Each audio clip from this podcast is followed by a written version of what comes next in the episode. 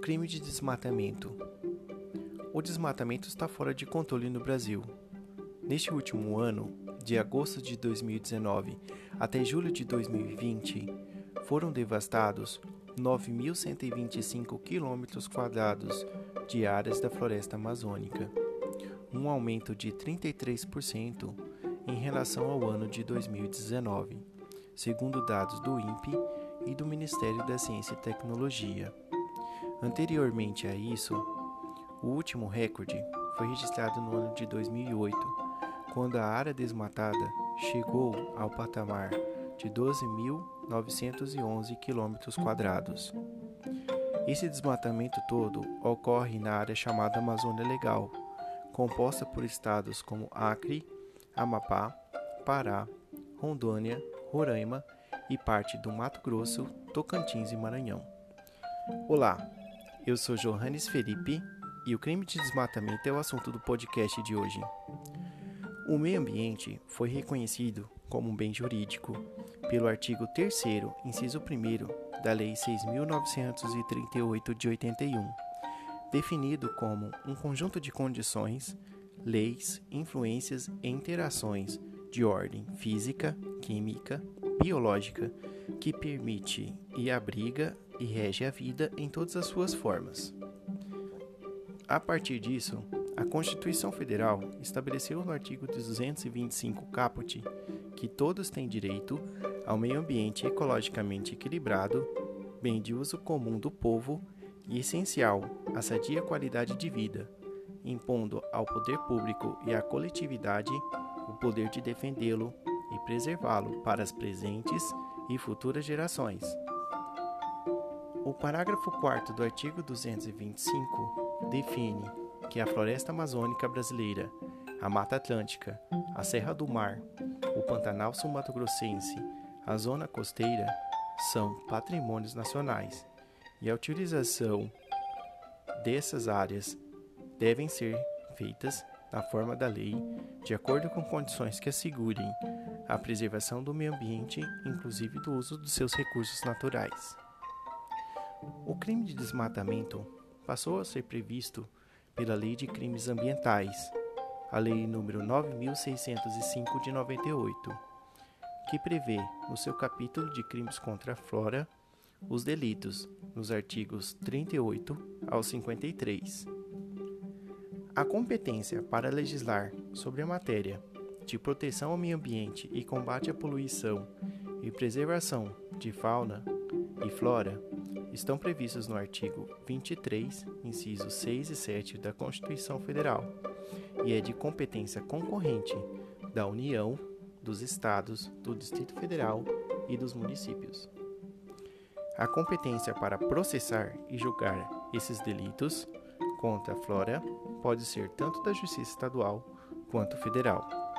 Será da Justiça Federal quando envolver bens, serviços ou interesses da União e da autarquias em empresas públicas.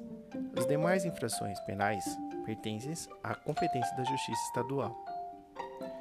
Dentre os delitos da Lei de Crimes Ambientais, podemos citar o artigo 50, 50A, que dispõe que desmatar, explorar economicamente ou degradar florestas plantadas ou nativas em terras de domínio público ou devolutas sem autorização do órgão competente a pena é de 2 a 4 anos e multa, com um aumento ainda de um ano para cada hectare desmatado.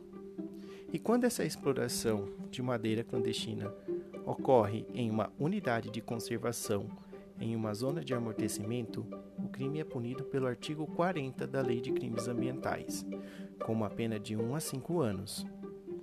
Quando essas florestas exploradas indevidamente são consideradas áreas de preservação permanente, o crime é punido pelos artigos 38 e 39, com as mesmas penas fixadas de 1 a 3 anos de detenção ou multa, ou ambas as penas cumulativamente.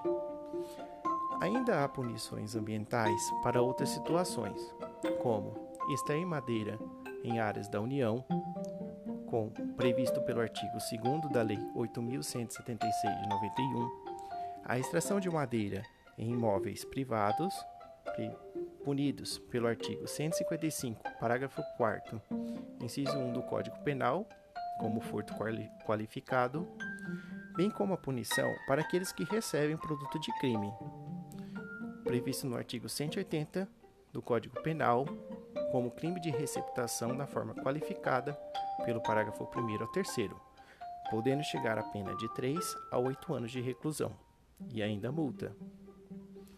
Também é crime aquele que transporta, deposita ou comercializa ilegalmente madeiras, de acordo com o artigo 46 da lei, com uma pena de 6 a 1 ano de reclusão e multa. ONGs de 62 países da sociedade civil enviaram uma carta ao Parlamento Europeu e ao Congresso para propor uma moratória de cinco anos para conter a devastação da floresta amazônica. Esse pedido também se refere a o bloqueio de bens dos maiores desmatadores e o endurecimento dos crimes ambientais, além da criação de 10 milhões de hectares de conservação. Para agravar ainda mais a situação no país, o desmatamento está associado com queimadas, que vem trazendo uma série de problemas não só ambientais, como problemas de saúde e respiratórios, além da falta de chuvas causadas pelos períodos de seca. Para tentar amenizar a situação, o Senado editou um projeto de lei sob o número 3020 de 2020 que prevê o agravamento das penas de crimes ambientais ligadas ao desmatamento, como a duplicação dos crimes cometidos durante a vigência do estado de emergência e de calamidade.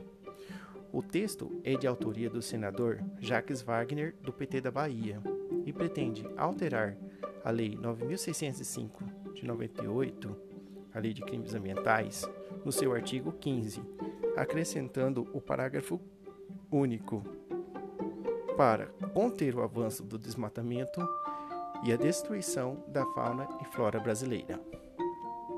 Mas os problemas não param por aí.